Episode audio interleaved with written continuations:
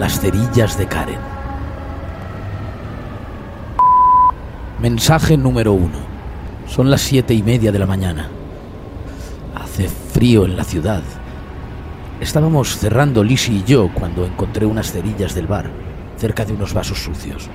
Escritos con tinta roja estaban su nombre y su teléfono.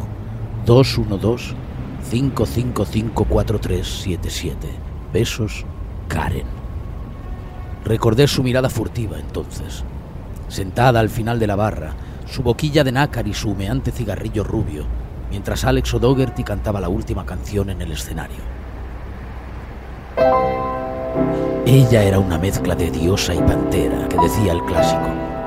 Un halo de santidad virginal parecía iluminarla entre la oscuridad de la barra y el gentío. Cuando las copas de la gente iban terminando, apuró con elegancia su cosmopolitan. Se atusó el cuello de piel de su abrigo y se preparó para salir al frío de estas primeras noches de invierno.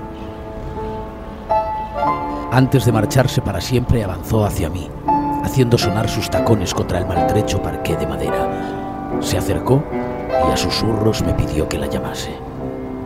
Sin darme tiempo a reaccionar, se perdió entre la gente, entre las calles. Se perdió en una ciudad que es todas las ciudades y ninguna.